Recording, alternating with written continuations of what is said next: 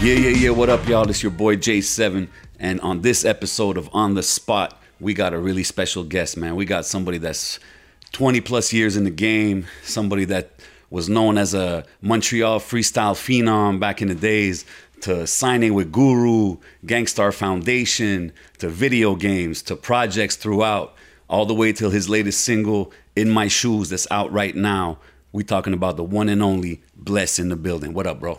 What's good? What's good? Great to be here. Thank you for having me, Jay. Yes, sir. We've man. known each other many years, and uh, it's only right uh, we catch up. Hundred percent, hundred This is kind of the man. first, uh, one of the first interviews I'm doing to kick off the new project, and and to let everybody know, like you said, we got a new single in my shoes. So Yeah. I'm excited to be here with you guys. Definitely, man. Appreciate you coming here, man. How does Thank it you. feel to still be dropping music after so many years, man? Uh, it feels great, man. I mean, you know better than anybody. We're diehard, lifelong hip hop heads, Hmm. and um, you know, for me, it's like uh, I'm still passionate about making music. Uh, I never stopped making music. I've been producing and writing with my partner. Shout out Mano Sound Machine Big for ups. years. Yeah. So for me, it was just you know only a matter of time till I come out with new music. You know, Really this dope. isn't. Uh, this isn't uh, a, a job. It's it's a lifelong commitment, and you know it's a career. So Yeah, I'm. I'm super happy to still be, you know, doing what I love, man. No doubt. That's true artist talk right there, man.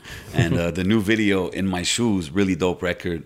Um, like you said, Mano produced it. Yeah. Um, but I noticed that um, DJ Kemo from was it DJ Kemo from the Rascalz that did the Absolutely. video? Shout out my big brother DJ Kemo. So Okay. me and uh me Kemo and, and and the whole, you know, Rascalz crew, you know, shout out Red One, Big shout, out, my dog Red One. Yeah, definitely. Great, great guy. Um, Yeah. I've, I've known them probably about as long as I've known you. Wow. So, um, you know, the Rascalz was, you know, one of the first, you know, uh, groups to really like embrace me. You know, um, Nice. I don't know when we first met, whether it was on tour, maybe Junos or something like that, but I met them way back in the early 2000s when I was a teenager. Sick. And um, you know, me and Kemo, you know, we've been we've been homies for a long time, and I I, I was coming out to Vancouver uh, a little while back, and he was like, "Yo." Let me send you some, you know, visuals and show you what I've been doing outside of music. And I was definitely impressed, you know. And uh, we had a blast shooting the video. We shot it like all around Vancouver. Wow. And um, you know, crazy story. He was like, "All right, so you know, let's go scout some locations." And uh, I was like, "Yo, let's shoot on East Hastings." And for people who aren't familiar with what East Hastings is, it's like the biggest skid row. Yeah, it's that street. Okay, yeah, yeah. that street it- everybody outside of LA, that's the that's like the worst. Um, They say people like zombies out there. ten, by, and tens of thousands. You Wow. know, yeah, it's it's something like from like a movie in the '70s in New York. You know, in, in you know. No, no, uh, you hear about it. I've been hearing about that for years about that that street, that strip or whatever. yeah so he so i was like yo you know you know how we like to do like let's let's go to the you know to the worst part and mix it up with the locals and you know we went out there and we shot and you know um, you know, shout out to my homies for you know holding us down and and kind of like making sure Yeah. Kemo was like filming in reverse and wasn't tripping over needles. That's crazy. And, and no like buddy like popped out and you know started screaming and ruined the shot, but it went super smooth and you know they were really cool and uh, we got some great shots. So you know I'm really excited for everybody to see the video. It, it really came out dope. So salute DJ Kemo. Yeah, man, You know big a legend himself. Hundred percent, man. Big up the whole Van City, man, and everything they've been doing out there from Kemo with the Rascalz and also producing for a lot of Oh people yeah, and yeah, stuff. yeah. what I mean? Kemo's always been ahead of his time, and and you know no different with the videos. So No doubt, man. Um, you, I think you have a, a listening party or like an online thing going on. Yeah, What's what's going on? Tell us about that. I'm I'm actually doing uh, my first live stream uh, concert. It's gonna be like a listening session, kind of versus kind of vibe, Okay, and I'm gonna actually perform uh, all the new joints that I've been working on uh, in studio. Nice. Um, you know, with you know, you know, high quality audio and everything, and um, you know, everybody can check it out. July fourteenth, tickets are ten dollars, and there's also a little option there. There's five passes for like a meet and greet. They can get on Zoom with me. Oh, that's dope. So you know, anybody who's curious what we're up to or what the new project is sounding like, they could kind of get an advanced screening. Shit, that's and, pretty uh, cool. And I'm gonna perform it at the same time. Shout out to the the site is called Ursa Live, so it's gonna be streamed on ursalive.com. Great company based in LA, and uh, definitely salute to them. So, so you still have those U.S. connections, collabs going on. I mean, I know you're doing it with the music, but also on the business side. Yeah, yeah, yeah. I mean, look, I, I have old relationships, um, you know, with people that I met, you know, years back, and um, you know, fortunately, uh, I was always a fan of, you know, keeping up with good people, Yeah. and you know, uh, there's still a handful of lifelong lifers Yeah. in the music business like us who uh, are still really passionate about what they do, and I love to to work with people like that, and I'm always down to collab. So when uh, I was introduced to the people uh, from Ursa Live, they kind of told me what their concept was, and you know I'm very excited to do it. That's fresh, man. Um, are you still dropping music under Platinumberg? Is it still under the same imprint, or you're like releasing it independently, differently? Uh, well, Platinumberg is still there. This single's coming out on 1154 Records. Oh. uh, you know through Believe uh, through Believe uh, yeah, music. Big so shout out to Gilles, Rabat, the whole gang. Of course, of course. So salute my whole team. So we're working with them, and uh, Okay. shout out my manager Lenny Levine also. Nice. Yeah. Okay, okay. So you you're moving around. You're still active and, and working with the the movers and shakers out here. Of course, of course. So it's still Platinumberg, but it's distributed through 1154 and Believe right And now. And is the project Loose Diamonds? Is that what the name is? no, that that was kind of like a mixtape. Um, you know, loose diamonds was like different joints, loose Okay, joints. You know, little gems. Uh, this one is called All Roads Lead to Chaos. So it's named after the Okay. first single. Yeah, you dropped that song. yeah. right? So it's gonna be like a seven song EP, you know, maybe eight with a bonus song. So Okay. we got a couple features that we're, you know, we're gonna we're gonna announce in the near future that we're We excited can get a couple exclusives out here.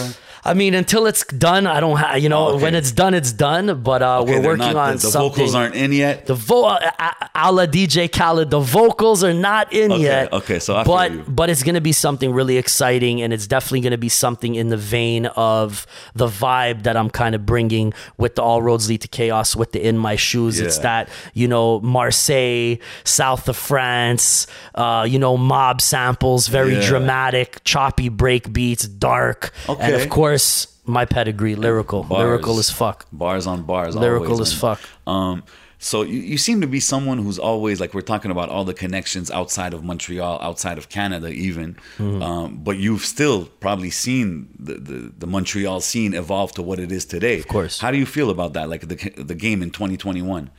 look, man, when I came into this game uh, as a teenager, you know, 13, 14 years old, um, and I was just meeting people every day. You know, you remember what it was like back when, you know, high school days, and the scene was kind of like, had underdeveloped. It was almost like Detroit. Yeah. When it came to, we never really had anybody pop at that time, you know, outside of whatever was happening locally. You know, we had Shades of Culture and Dubmatique and, and salute to the OGs. Uh, you know, they did a great job and, and made really creative records, but we didn't have like a M, like when Detroit got M, you know what Yeah, I'm saying? exactly. So it was a lot of like eight mile, you know, I joke about that all the time, but that's really what it was. A lot of dingy little spots, open mic nights, Yeah. battles. And that's how, you know, kind of. that's how I heard about you for the first time. So I remember pe- people telling me, I think at Sona or Area Yeah, or where. yeah. Wouldn't "Yo, surprise me." Kid, bless man.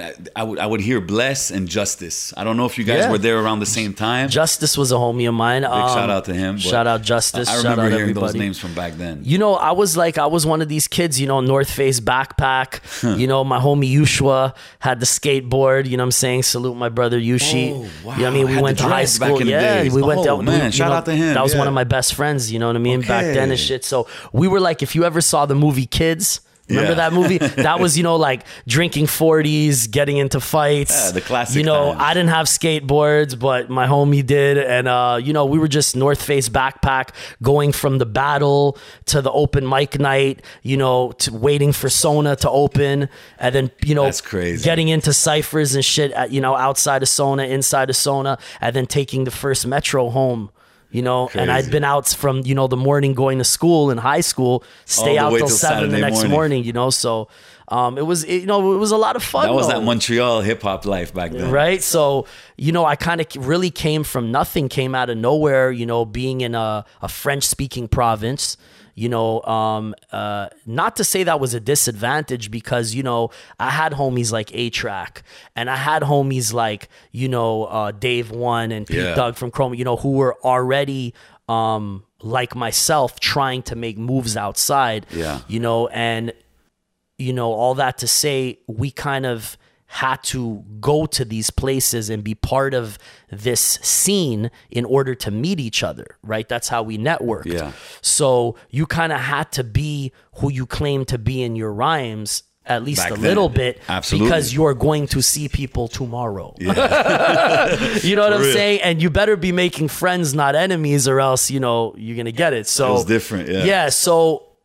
I never looked at it as a disadvantage, but definitely, you know, it was an uphill battle, you know, sitting with labels like Def Jam and they, you know, listen to me spit and they're like, damn, we didn't know they had, you know, hoods in Canada. Like Yeah. we didn't know anybody could rap like that out there, you know? So, you know, there was a lot of groundwork that needed to be done to open people's eyes so they would, you know, come up here and say, holy fuck, you guys do have a vibrant scene. You guys Mm-hmm. have crazy after hours. You know, of course there's fucking hoods out here and there's and there's grimy, you know what I mean? Grimy clicks. Yeah, and, there's everything You know, out here in so so many rappers came out here thinking shit was sweet and got their ass handed to them. Facts. You know what I mean? It got chased back to the hotel and got, you know I mean, robbed and everything. So, you know, I think it was just a lack of communication once upon a time, pre social media, of course. So, you know, um, and looking at it today in 2021, like the Montreal scene, because I know you still follow what's going on. Of on. course, of course. And you know, I always support talent, regardless of where it's from, whether it's from New York or LA or from my own backyard. Talent is talent, Mm-hmm. and good music is undeniable. And you know, uh, for me, I always just saw it like, yo, I judge people on the merit of their talent. And there was a lot of people in this business that didn't do the same for me. But if certain people, you know, didn't do what they did, which was basically hear me out and and judge me based on my talent, Yeah. I would have never had a career. So I owe that to younger artists and to younger producers and you know to give people a chance and judge them based on how good their shit is. And that's all I give a fuck That, about. that's paying it forward, man. And as an OG, because you're active and everything, but you're still an OG in the city, it's cool to hear that because, like, the youngins got to know. And even, like, you know, we live in a generation today where the, the youngins that are rapping today, the guys that are active, might not even know about what was going on back then. You know what I mean? Yeah, not everybody are students of the game like that. Of course. But it's it's important to, to, to let the people know about your journey and also let them know that you're there and you, you're, you know, you're there to listen to and pay attention to what's going on out it's here. time to refresh their memory and uh, Exactly. also also at the same time you know like i feel like it is important for me the most important thing is to push the culture forward Exactly. you know i want to make great music i want to make quality that's going to stand the test of time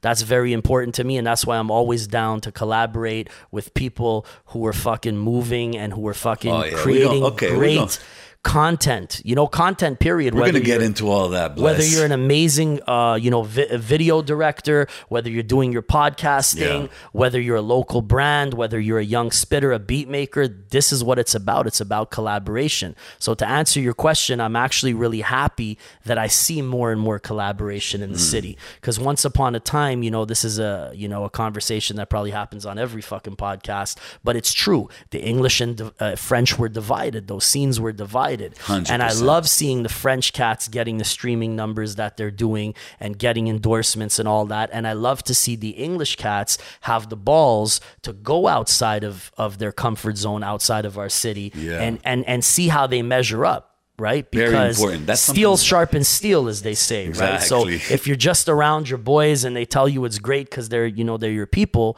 you can never you know get to that professional level. Those are big bars that you're dropping because not only that, um, when you're around a market that is mostly French, it's very easy as an English rapper to be like, you know, you, you don't have necessarily to be the best guy sometimes, Yeah. but you just come in in English and it kind of looks good. You know what I mean? Yeah. Whereas when you go and you got to go outside your comfort zone and go to places where they only speak English and like you know really display your skills and it's really important for people to kind of get their weight up in the game.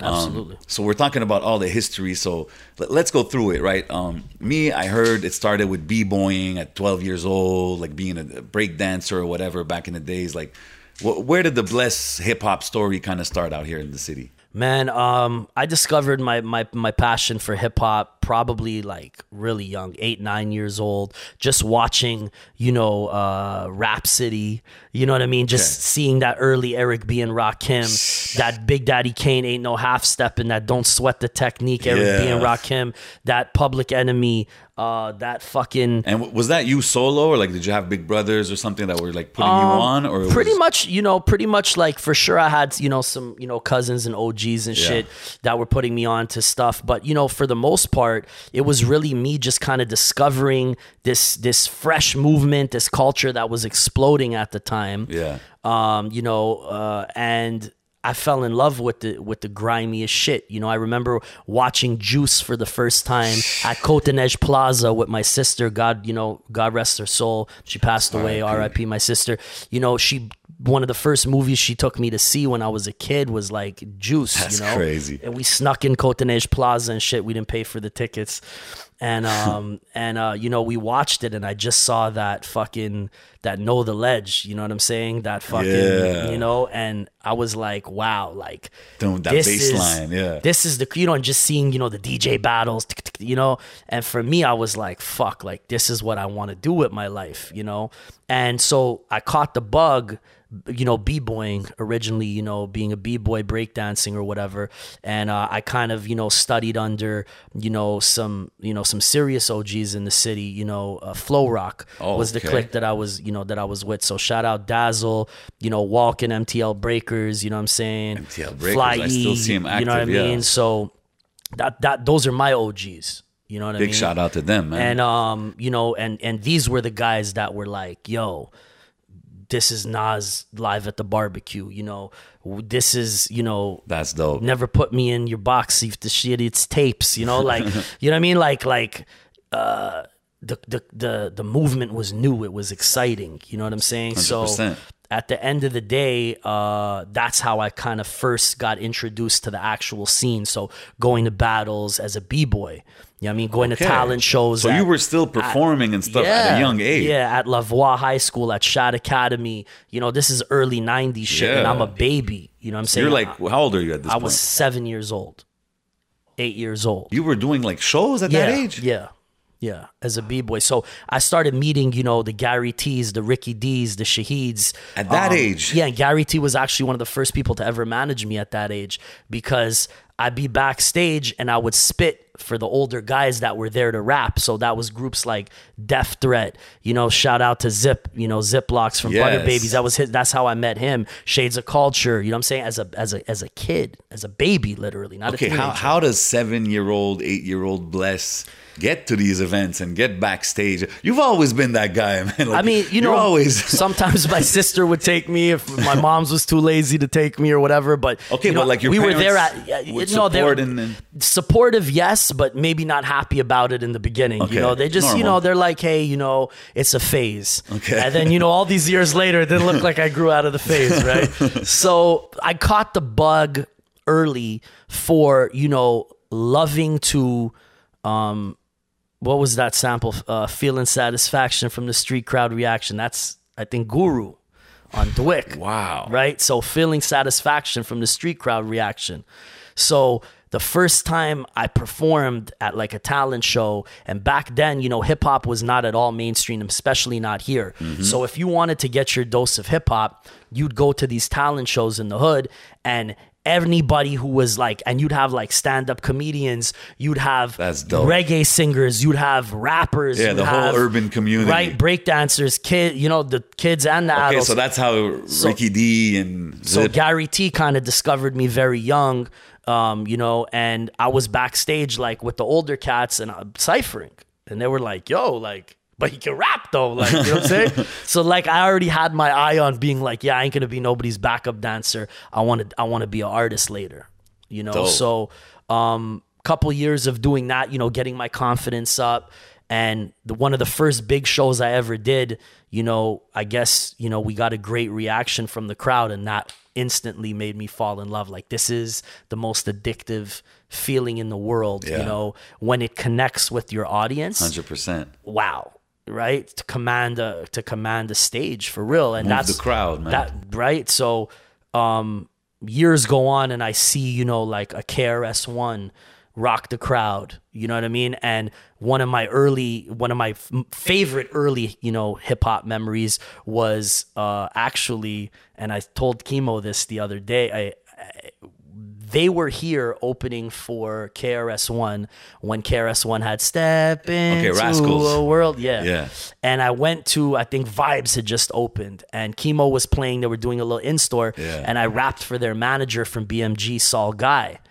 And he was like, "Yo, take my number, whatever, whatever." That's Big the fir- player in the game, this guy. this right? is like 96. Wow. Right? So I spit for them and they invited me to the show. They put me on the list or whatever. Okay. And then um uh New York City Breakers were there because they were part of that, you know, video Step into a World and all that. And then at the end of the show, shout out to anybody who might have been there because I know a lot of my OGs were definitely there that night. They actually pulled me on stage with KRS One and New York City Breakers, and I got to break dance. So now I had the bug like big fucking time. You know? okay, but '96, you're still dancing. You're not. yeah, like the- I'm like I'm I'm b boying and shit, but like uh, you know I'm trying to rap. Okay. At this point, you know, um, I I probably am in like you know, you know, grade seven or something. You know what I'm saying? Like 13, maybe 12 and um so you know there was these little moments that you know would keep solidifying me to you know be like you know what maybe I can do this. You know, and for a long time I wasn't sure.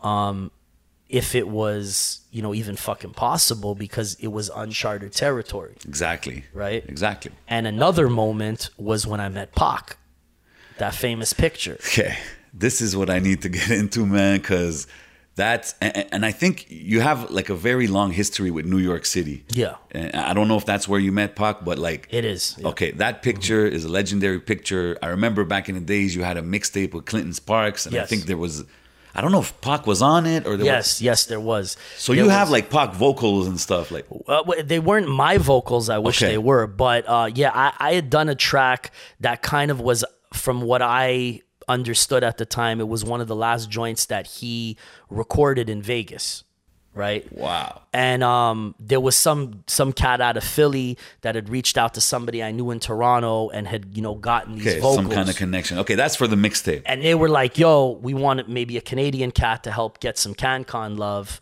and they threw me on that verse. Okay, okay, okay. So but that that's was not related unreleased. with the, that's not related with the that was completely unrelated, Okay, actually. okay, yeah, yeah. okay. So the joint was called "First to Bomb," Yeah. and it's original Pac hook and uh and Pac uh, verse on it, and I put a verse on it for my mixtape. That's crazy. Yeah, it was like a little Canadian version of it. you very know. dope, man. That was that was crazy. But the Tell us Pac about that picture. separate. Yeah, we need to know about that picture. So man. I was, I think, about 11 years old, and um, I actually just went to New York for like a wedding. Like somebody who my grandparents had helped out in the war, you know, ended up being semi-successful.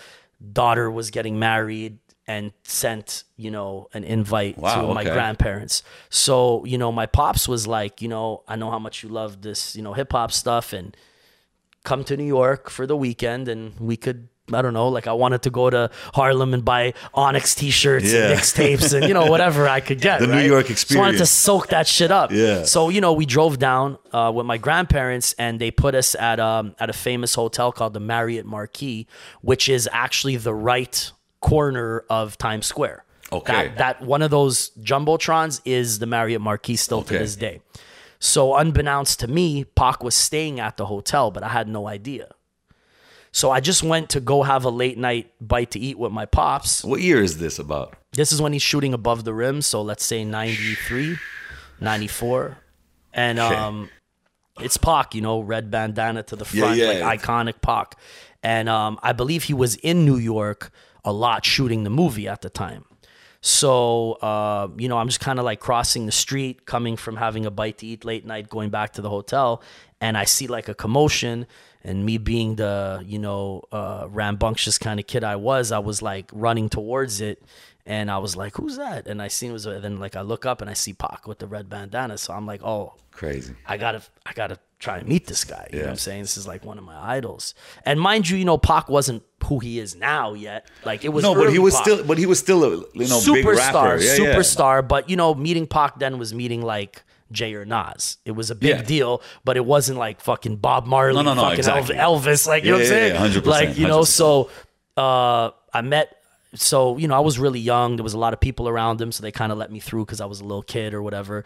And uh, I just went straight up and balls out. I was like, "Yo, you're an inspiration. I want to do what you do one day. You know, I rhyme and I love I love your shit. And you know, he at 11 I probably looked like 7, you know what I'm saying? Yeah. So, you know, he kneeled down to, you know, eye level. Wow. And he was like, "Yo, rap for me." You know what I'm saying? So, I spit a little something for him and he was like, "Yo!" Yo, that's legendary, bro. Yeah, okay. man. Yeah, man. And um, so he was like, "Yo, what do you call yourself?" And I'm like, back then I was small. I was a kid. I called myself Shorty.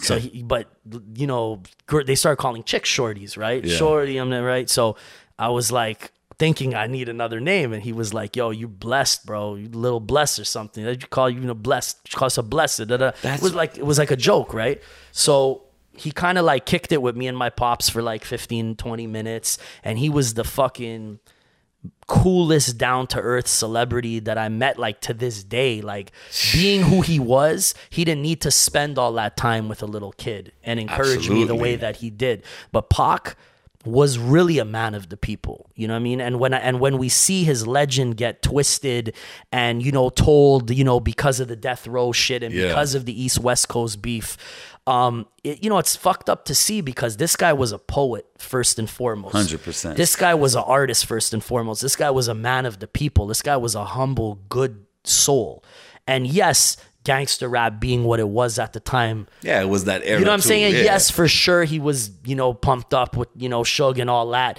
But who he was as a person, I don't believe really was that. At least not from my brief experience meeting That's him. crazy. Okay, so Pops kicked it with Tupac and everything. So Pac was telling my me and my pops, but you know, mostly my pops, like, yo, don't discourage him. He's gonna make you a lot of money one day. Really? And you know, my pops was like, Yeah, I don't really know if I want him like at, you know, eleven years old in all this, you know. But I mean it was a great experience. And as Pac became you know what he was and as I started to try and become somebody in this business it was these kind of moments that always told me you know maybe I'm not delusional you know maybe I can make a maybe maybe this is happening for a reason So is that where the name really originated from? Like Bless that's where it was inspired from yeah That's dope. Yeah. That's dope, man. Yeah. Um, so I also know that you've had your demo played for a lot of big like in those years probably or while you were coming up like i heard a dame dash story i heard a, a la Dash. reed story I there's mean, an LA Reid story those are like giant names in the There's industry a there's a Jam Master Jay story. Wow. Salute his son TJ Mizell. yeah, yeah, yeah. he's who I met. now, I met. Uh, I met. D, he was DJing for uh, ASAP Ferg and shit. Oh, yeah, And I met him when they were out here on tour a couple summers ago, and got to kick it with him. Told him some stories about me and his That's pops at legendary. Chungking Studios, and his pops giving me the fucking uh, beat CD. All right, hold on. Let's mean- let's let's be real here. Let's drop some facts for the city for everybody watching. We're talking about Jam Master Jay of Run DMC. We're talking about Jam Master Jay who who put out Onyx, who put out 50 Cent originally. You know what I'm saying? Yeah. So those are like legendary stories and we don't hear these stories from many if not any MCs from Montreal. Yeah. So it's, it's crazy. Like, t- give me one of those demo stories, or because I know you have a lot, but like, Man, I got a couple, and I'll try and keep them brief. yeah, yeah. Give me just a couple quick so ones. the Jam Master Jay story off the top, you know, it's my, you know, I'm in high school and I'm spending my summers going, you know, kind of back and forth to New York to try and get a deal. So my manager at the time, shout out my brother Kijana, I'm living with him in South Jamaica, Queens. Uh, Okay, so you, had an American manager like taking care. yeah, and of I'm and I'm living with him, kind of like sleeping on you know on his couch in the basement, shit.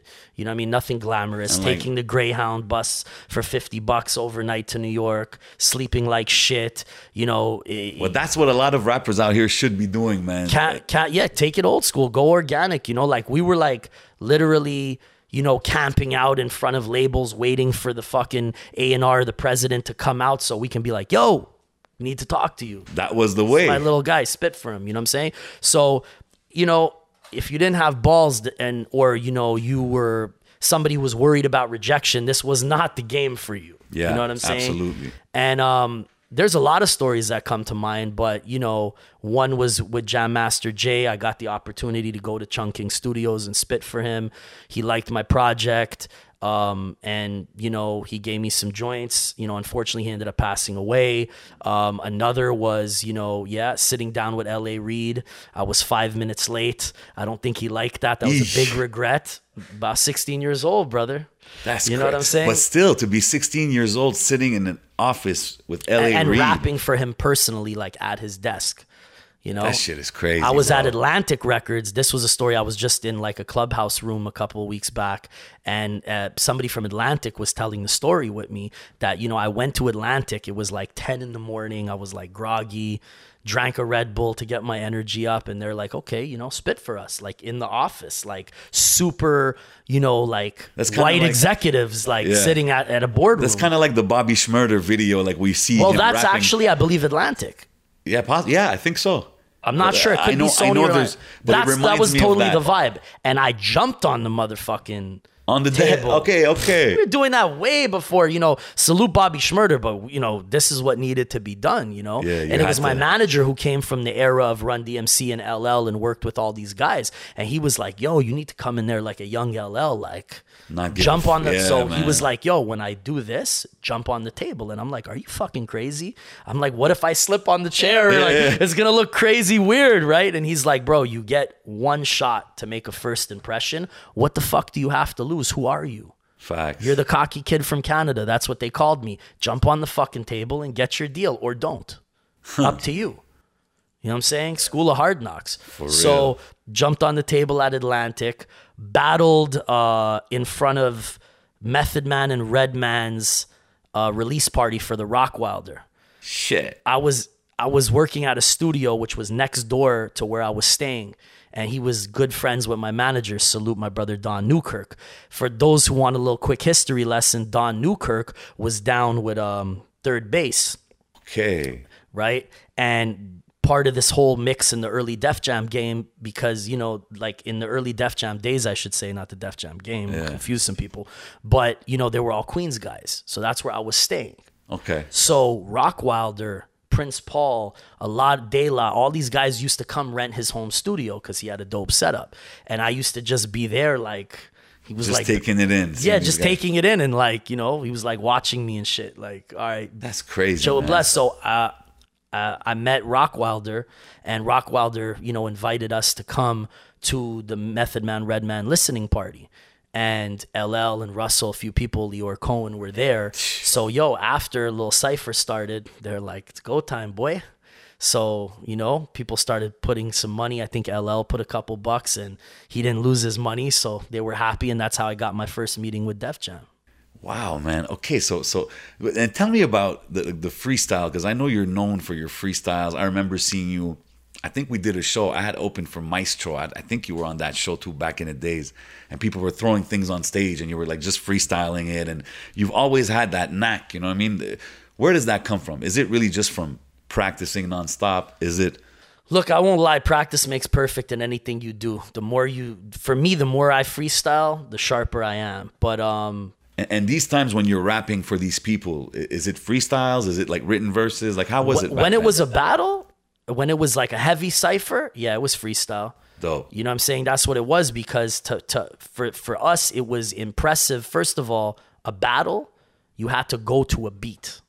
See, there was that's a higher degree of, you know, uh lyricism, right? Like, okay, cool. If I prepare and I use all of my energy to diss J7 and I got a hundred fucking verses and I don't have any, you know, uh, interruption.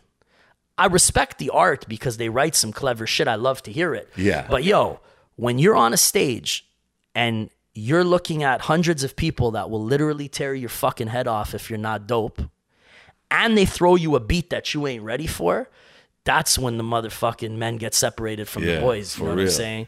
I'm sure you got challenged too a lot being the the the, the white kid from Canada back then. Like you must have been, and this is pre Eminem. Like these I got years. a great story about that. I went to a studio in the Lower East Side. okay. um, and parts of New York have been gentrified, but I think the LES is still pretty grimy. But back then it was super grimy. There was like PJs across the street and like a goth fucking club like Marilyn Manson, like weirdo shit. Right across the street. Like it, So the it looked like a, was, uh, it looked like a scene from Blade. You know that movie Yeah. Blade. so like my manager at the time takes me to a session, but he don't tell me who it's with, and he brings me like into a basement, like levels and levels down underneath this fucking weird goth club with fucking the scariest looking people in New York. Like, what the fuck is this? Some industrial shit. And we go in the basement and um, it was a session. I think it was uh, like Missy and um, it was a bunch of people from Virginia. So it was like DeVante from Jodeci, uh, Missy, and a couple other people, and Pharrell Yeah, comes he- out he's of from VA, right? yeah. and he was like under them at the time. Pharrell, like pre NERD, like mustache with the trucker hat, Yeah. tight shirt. But I never, he didn't have the Kelis record out. I hate you so much right now. Okay. a real hipster looking dude, you Yeah, know.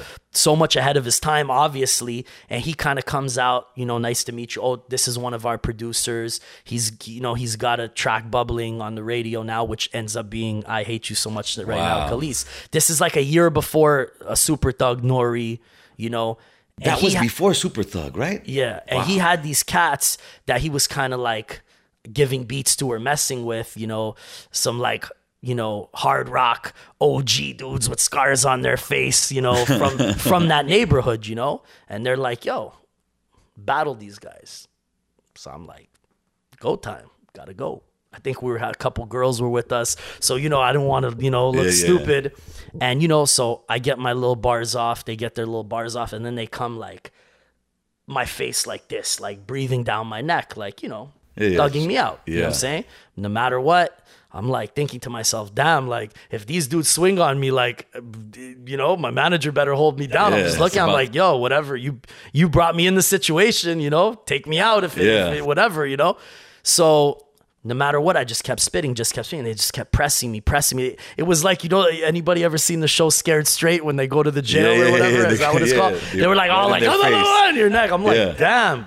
Um, but I got my shit off, you know what I'm saying? And and and they weren't better than me. They were just trying to break my concentration. And first lesson in the music, well, well, not the first, but a great lesson in this business was as soon as we were done, everybody in the room was like, yo, props. And they shook my hand and they were like, we were just trying to get you off balance. You're a white kid. See where your heart is at. Yo, salute. And you're fucking great. We'd love to work with you. That's it was just, they just set it up like that. Hundred percent. You know what Yeah, it was, it was that era too. You know what You I know what I'm saying? So, you know, and and you know that was a valuable lesson. No matter what, don't let anybody trick you out of your spot. Don't let anybody trick you out of your position. If you have a vision, you know who you are, you stick to it and you do it 100%. And, and is that around that time that the Limp Bizkit connection is that is that where it started really? Um this was just afterwards. So this is a little bit before that. what what came bef- what came first? Was it the Guru situation or No, the Limp it was Bizkit? the Limp situation actually. So um, I'm spending a lot of time in New York. I'm kind of spending my summers coming back to go to high school, going back there, and um, at the time. Um, these battles are happening and and and I'm just trying to like you know meet people so I sat with a, a, you know a lot of labels. I sat down with Def Jam you know camped out in my manager's car for 2 days straight until we got the meeting done. It was Crazy. fucking hot as fuck you know we were dying. But this is what it took. Yeah. Um, so I, I sat with a lot of labels and you know a lot of legendary people, and I was able to play my music and to rap for them live. And then uh, one day, um, I kind of ended up meeting a, a gentleman named Moet who was managing the the product G and B, and they had that Maria Maria record. They won a, they won a Grammy for it Yeah. and my my co-manager or whatever you want to call him he was managing me with, with my uh, with my boy Kijana um, had met Fred Durst from Limp Bizkit backstage at the Grammys. And in a conversation he was like yo uh, you know I want to sign a white boy. You know what I'm saying? You have anybody? And Really? he was like I have the white boy. Um, you know, you want to meet him. And, you know, a couple days later, they're in New York. Uh, I believe it was Soundtrack Studios mastering the their album. The the big one that blew up one. there. Yeah, yeah. So um, I'm half asleep in the morning. I get a call, um, and they're like, "Yo, dude from Limp Bizkit wants to talk to you. He likes your demo, um, but they're getting on a plane in 45 minutes, so you better fucking run there because there's a lot of traffic. And so we ran from Queens down to the studio, and when I got there, um, there was kind of like this huge bodyguard that looked like a Nazi, like fucking tattoos. It's like looked like something out of the what's that movie with Edward Norton there, where American History X. American History X, dude, right? And there's a midget with a Japanese model, tall, and like a dude from American History X who's his bodyguard. And he's like, just Bless can go into the room. The manager got to stay here, like that, like movie, Outside. like in the in the Okay, lounge or okay, whatever, yeah. right in the common area. So I walk in, Fred, diamonds shining, red hat. Classic He's Fred like, Durst. come sit down. I want to play you something. And he played me that Method Man, Redman joint. And he was The, like, method with the, the Premier beat? Yeah. Wow. But this is before I knew Premier. Okay. So I'm like, I'm like, bro, this is actually really good. Yeah. Because, you know, All in together now. I think is the exactly. record, so I wasn't really into like rock hip hop, right? Yeah. I was on some hip hop, hip hop shit. But when they played me that record, I was like, oh, this shit is fucking cool. Yeah. And everybody in the world knew who they were, but I didn't know if working with them would make sense in Yeah. in, in, in my head in Especially the in that era in hip hop, it was different. But you know, I was smart enough not to say anything, of course. Yeah. um, and you know, and you know, be super grateful for the opportunity to sit with this man. You know, he was like, I think he was, I don't know whether he was the president or VP of Interscope. yeah, he had a big position. huge, right? So um, I was grateful for the opportunity, and he just asked me very simply, uh, "Did you write all this music?" And I'm like, "Yeah." And he was like, "I want to sign you," and I was like, "Wow!" Like you know, fireworks are going off in my head, and I'm like, uh, "No disrespect, but is it okay if my manager comes in?" Because Yeah. you know, Okay, you're saying? solo this whole time. Yeah, and I'm like, so he's like, oh yeah, of course. I'm sorry that I didn't even realize that that's just the you know protocol or whatever. He brings him in, and he was like, yo, make a list of who you want to work with as producers, and we'll make it happen. Don't talk to any other labels. I want to sign you. You're gonna be like my personal, you know, pet project. Okay. So um so we started that process, but I was a minor at the time. So we had to go through kind of like, you know, a different procedure and all that shit to get it approved because I wasn't 18. Yeah. So in the meantime, he was like, yo, you know, why don't you come on tour with us? So I joined the anger management tour, um, and it was you know it was uh, Limp Bizkit headlining, Eminem co-headlining, DMX co-headlining, and then you had like a bunch of rock bands like Papa Roach that were popping Yeah. at the time. Also, salute to them. And, And, and you're on tour, like doing something on Limp Bizkit set kind of thing? I, am living on DJ Lethal and the drummer John Otto's bus.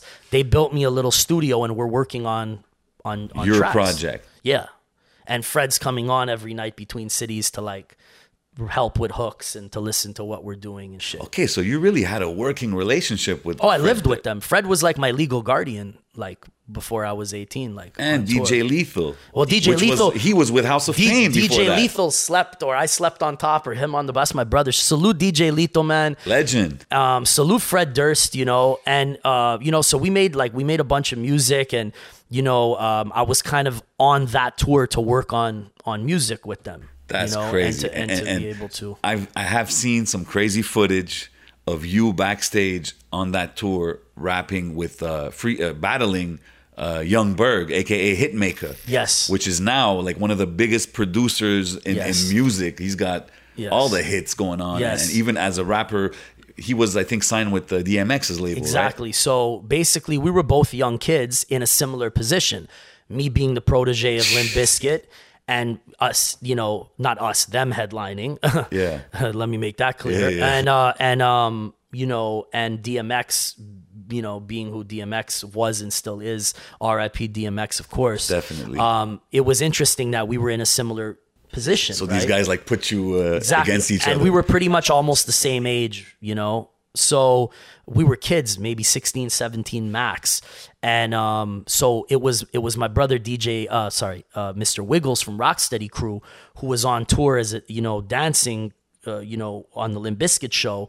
That kind of took me under his wing. Him being you know a super b boy historian, a super super duper hip hop, Crew is legendary super duper hip hop head, and me and him were just always vibing. And he was like, "Yo, you got to battle dude, like you got to battle Hitmaker, who we called Young Berg at the time. You know what I'm saying? And um, so he spoke to DMX, and DMX was like, "All right, like let's do it." You know what I'm saying? Let's put 10 G's, and then you know. Fred was like, "All right, cool." 10 Okay, the G's is guys put some money on that Yeah, battle. These guys are making like a million dollars a show at that point, probably, right? So the word is they were gonna put a little ten stack or whatever to my whatever to my memory was, and it was decided that the last night of the tour we were in Tampa, Florida, that this was gonna happen. You know, so everybody went to the club, to the strip club, and you know. I had some crazy parties, you know, with with with uh, with Must these have been guys. legendary on tour. Oh, bro, and not just that, but you know, in the height of Limp Bizkit's fucking celebrity, you know, this guy was the biggest rock star in the world at that time. We would stop, uh, you know, in South Carolina at a Walmart, the buses would stop. He would say, "Bless, you need socks, underwear, toothpaste, whatever Yeah. shit, right?" Because we don't have time to do nothing. We're just going from city to city, and I'm like going through the line to check out. And I'm telling Fred, bro, look, you're on the cover of the National Enquirer kissing Christina Aguilera. And then there's like a mob scene in Walmart. You know what I'm saying? So Wow, man. I'm like, you know, How, how do we not hear about these stories back then in Montreal? You know what I'm saying? well, there Like- was no social media. And if you weren't in my circle, you know, maybe Yeah, but even like big media out here, like it's something I complain about today. But like, man, you're touring with Limp Bizkit. You're you're like around all these big dogs, and it's crazy. That, Well, there was a couple big articles written, like in the Gazette at the time. So you know, there was a bit, and I had a kind of I guess it's the social media. We're so used to That's being it. bombarded. It's kind of like if you missed the moment, you didn't catch it. Yeah. You know what I mean? Like Yeah. they probably asked me a lot of this stuff on Much Music and stuff like Okay. that, but you know, a lot of that stuff's not even on YouTube, right? That's crazy. Is is there any battles you've had with other maybe people that became bigger later? Like a like a guy like you we're talking about Young Berg. Did you ever like was a Pusha T there on that VA little uh, Nah, studio session? You know nah, what I'm saying? nah, um, battles no, but you know, I became really cool with uh, Tyson Beckford. Oh, okay. You know, he from came to Montreal a few times. Uh, You're thinking Tyrese. events. The No, Tyson Beckford? come? Tyson Beckford came from Grand Prix at one point. Oh yeah, did he? Yeah, yeah, That was my homie. I used to, so I kind of met him in those times, and he took me under his wing. So I'd like party with him a lot. He would take me out a lot in New York and Okay, shit. you, you, Salute Tyson. you always find your way to like because there's that Dame Dash story. You sneaked in the Dame Dash. That's a great. party. That's a great story. But that has that's Guru. That has nothing to do with Limp Bizkit. Okay. But to just to finish off that story, Yeah. so Tampa, Florida, everybody's going out and turning up, and I decided, you know, I, I'm gonna prepare because I gotta win this shit, right? So, um, it's the end of the show, and um, we're backstage, and DMX is like sitting on the ground with like a hoodie on his head, like all cryptic and shit, like alone, and he's like, "Yo, hey, you want to battle my little man?" And I'm like, "I hear your your artist wants to battle me," and he's like, "All right, let's do it now." And I'm like, you know, thank you, say no more. I just promised Fred and them that I would get them, so so I go into the dressing room. I'm all pumped up. I'm like, yo, let's do it. And Fred's chilling with Hulk Hogan. Hulk Hogan came to the show. Come on, man. This is this because there's footage of it. That's why What I can talk my stories, shit. bro? There's footage of this whole battle, right? Okay, yeah, So yeah. um so like Hulk Hogan happens to be there really randomly. And, Shout out all the Hulkamaniacs out there. and then the guys from Limp Bizkit and like Jordan Schur, who was a big executive at Interscope. He's actually in the video. You can see him there on the wall. And we kind of go into DMX's dressing room, and it's the last night of the tour, and it's X's birthday. So all the Ruff Ryder Wow. guys are there, and a couple of the like Yo, that- that the must- low key members of Destiny's Child are like partying with X, not Beyonce, but the ones who like left the, The ones who left, yeah, yeah, yeah, like they're there, and it's a shit show. Yo, it know? must have been pressure too at your age. That was Like, big must- pressure. That was big pressure. I won't front. But I went into that little, you know, battle knowing my deal is gone if I lose. So I'm not gonna lose. So I got to take the lead and be a bully, Yeah, like I was taught in New York. yeah. Right. So f- freestyle bars, you know, I just went at him and went at him, and I had one of those little. um I had one of those little, you remember the disposable cameras, the little Kodak joints, the, Yeah. the wind with Yeah. the flash. Yeah. So I had loaded it, I put it in my pocket, and I said, you know, if I feel like he starts to get bars on me, I'm gonna start pulling props out. So I had a little idea in my head, you know, da da da, you ain't even an opponent. Matter of fact, let's make it a Kodak moment. And I snapped it and the flash. Yeah, yeah, you know? yeah, yeah, So yeah. when that physical shit started, everyone, oh, you know, and it started becoming a show, you know? So, um, you know, Those are legendary moments. shout out salute hitmaker and everything he's done you know we were just kids but definitely you know we were both spitting for our opportunity or you know to keep our spot Absolutely. you know and uh, i was very pleasant with the way it you know I, I think it went to my favor but then you know x was oh you both won you know and x was a great guy you know you just they just wanted to see two two Yeah, young bro. ambitious mcs go at it it was all love and then there's that famous picture that maybe you saw hitmaker post of me dmx him and fred Yes. we yes. both posted it when X passed away. And, you know, X was a fucking beyond legendary, but such a good soul. And he was fucking super humble. And just to have that moment was one of those other stories you were asking me about, which were solidifying moments that let me know I'm a fool if I stop doing this. I cannot stop doing It's meant this. to be. So taking us full circle, um, that deal kind of didn't end up working out. The paperwork wasn't right. Lawyers were involved, but I was always grateful to to to Fred and to DJ Lethal for giving me that opportunity. And you know, I still chat with them sometimes. Yeah, that's what I was gonna ask you. You still communicate yeah. with any of these guys? Yeah, yeah, Like- we we reconnected. Um, you know, Fred hit me on IG, and me and Lethal go back and forth sometimes. I mean, shit. it must be special too for Fred Durst because you were a kid like, Yeah. at that point. So he was kind of like, uh, and I always appreciated what he did for me. Um, and just having me be in a room with like, I remember the first night of the fucking Limp tour was in the Meadowlands in New Jersey. Yeah. So, uh, you know, uh, he had, uh, you know, he had a lot of celebrity friends at the time. You know, very powerful guy, and. I was just, you know, humbled to be in the room, and you know, he had me next to him, and like, let me introduce Yeah, you to my artist. You know what I'm man, saying? yeah. And um, so he introduced me to Howard Stern and his kids for the first time, Ben Stiller for the first time. And, you know, I had the opportunity to, you know, become kind of cool with Carson Daly. He was on MTV. Yeah. And um, so there was a lot of great stories, you know. that's really dope, man. And and even though whatever the paperwork, whatever the deal didn't end up getting finalized or whatever, I kind of had these experiences which you know helped get my confidence Of up. course, man. These are priceless, uh, priceless experiences you're talking about. So how did that lead? Because now I guess after that, the big moment was the Guru, I guess, Yes. connection. Yeah, so not even a year later, um, I stayed in you know close close contact with uh, with my brother Mr. Wiggles Yeah. from Rocksteady, who was on that tour, who set up that battle. So Yeah. another one of my OGs. He's Um, in your in your songs too, in, in one of your songs on Yeah. Platinumberg album. So right? when we decided to do my first album, the Platinumberg album. I brought Lethal. I mean, uh, I brought Mr. Wiggles out here, and um, he, you know, came to stay at my crib, and Dope. and we shot my first video. You know, of course, you know, so he was uh, a big influence on me, and you know, of course, salute uh, Wiggles and the whole Rocksteady crew, Crazy Legs, everybody, and this is how I end up meeting Guru. Uh, Wiggles that summer, so let's say six months later, he's like, "Yo, I want to try and propose you, put you down with Rocksteady as a Rocksteady MC. And for me, starting as a b boy, it couldn't get better. Right. Rocksteady so, Crew is like probably one of the most legendary b boy crews out there, so right? Rocksteady always had Rocksteady anniversary weekend. Mm-hmm. Um, and Yeah, that's how I I, first met story. Tony Touch and and you know all these guys. So um, they had me come battle uh, one of one of these cats that were down with them, arsonist.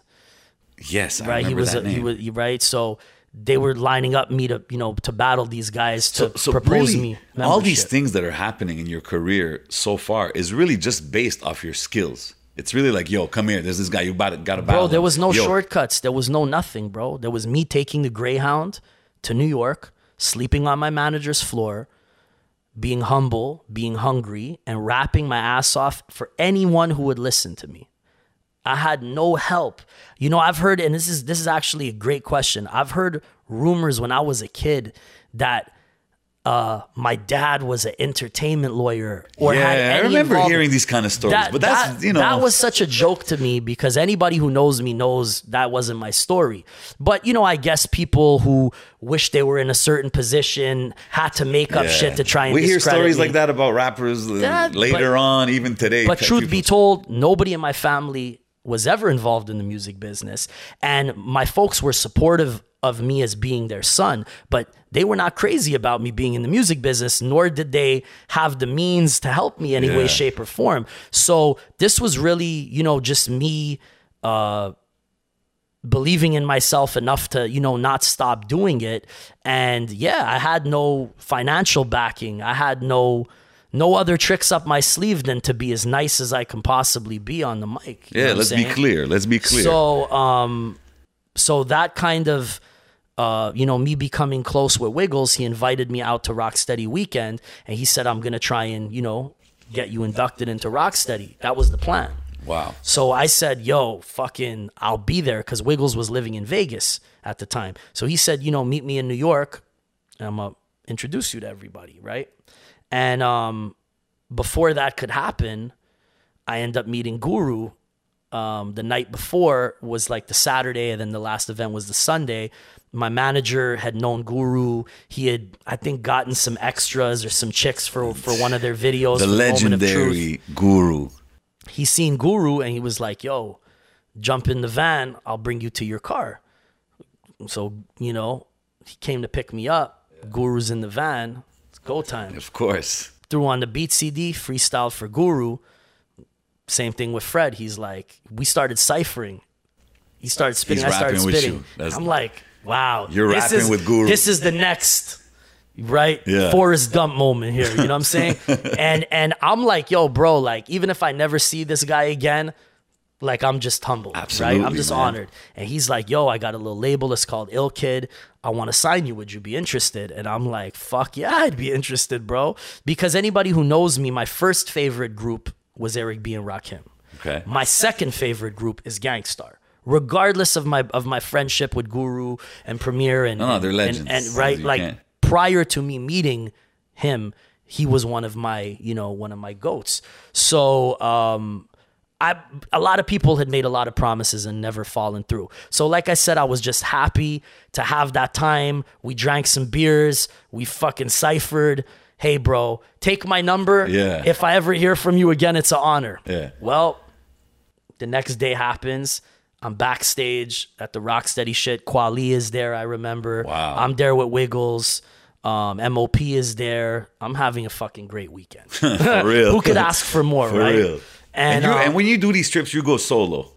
uh, one of my homies drove me down in his fucking busted Honda Civic. Okay. You know, shout Okay. out, shout out my homie Pro. You know what I'm saying? One of my Big one of my homies. Um, uh, he drove me down. You know what I'm saying? We didn't have money to go. Um, that was a bizarre story. One of our homies like borrowed money from a chick so we could pay the Shit. gas and have a room. That's crazy. And we just went down and whatever was going to happen and this weekend ended up being, you know, pretty fruitful. So- Life-changing. life changing, right? So you never know. It's these moments you always got to try. And um, so we went out there, and I end up meeting Guru, and I figure maybe I'll never hear back from him. That's all good. Next day, I'm at this rock steady shit. They had me come on and spit a little something at the end of the show. It was dope. And I get a call from a blocked ID. I answer it, and I'm like, hello. And he's like, yo, it's Guru. I'm outside. And I'm like, where? He's like, I'm in a Benz truck. I'm waiting outside. Come outside. I told you I was going to see you today. That's I was like, I come outside.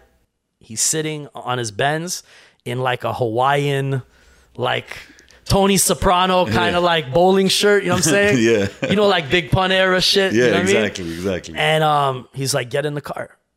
And I'm like, all right, where are we going? He's like, I'm gonna take you. I'm gonna show you. I'm gonna show you the town. Take you to Brooklyn.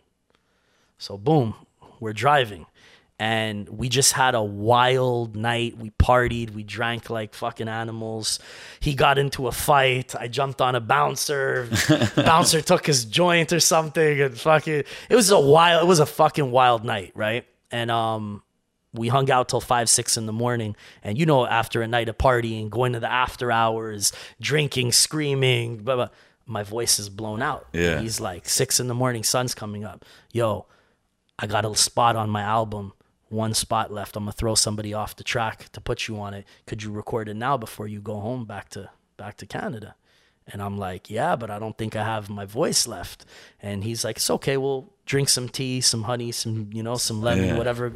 And we're going to do this shit, right? Boom. So we go to the studio and I barely had had you know had my voice left but that was the first track i ever recorded with him for his Baldhead Slick in the click album. Yep. and that was the first release that i was ever on was after that night. It actually got recorded the same fucking night. That's crazy. And And, that's Guru- that was him introducing his label pretty much that, exactly. that so project. he wanted me on it if he was gonna if he was gonna mess with me. So you know uh, that that collab happened and you know there was so many great artists on that album and this is what started our friendship our brotherhood and his you know him being the guy he was you know. He was one of the only people in this business who didn't um you know uh let me down who kept his word you know what i'm saying? And he sent the contract a, a week later and it was on from there you know. He That's legendary, he man. brought me on tour he made me his hype man and he was the one who gave me the opportunity to perform in all of his shows.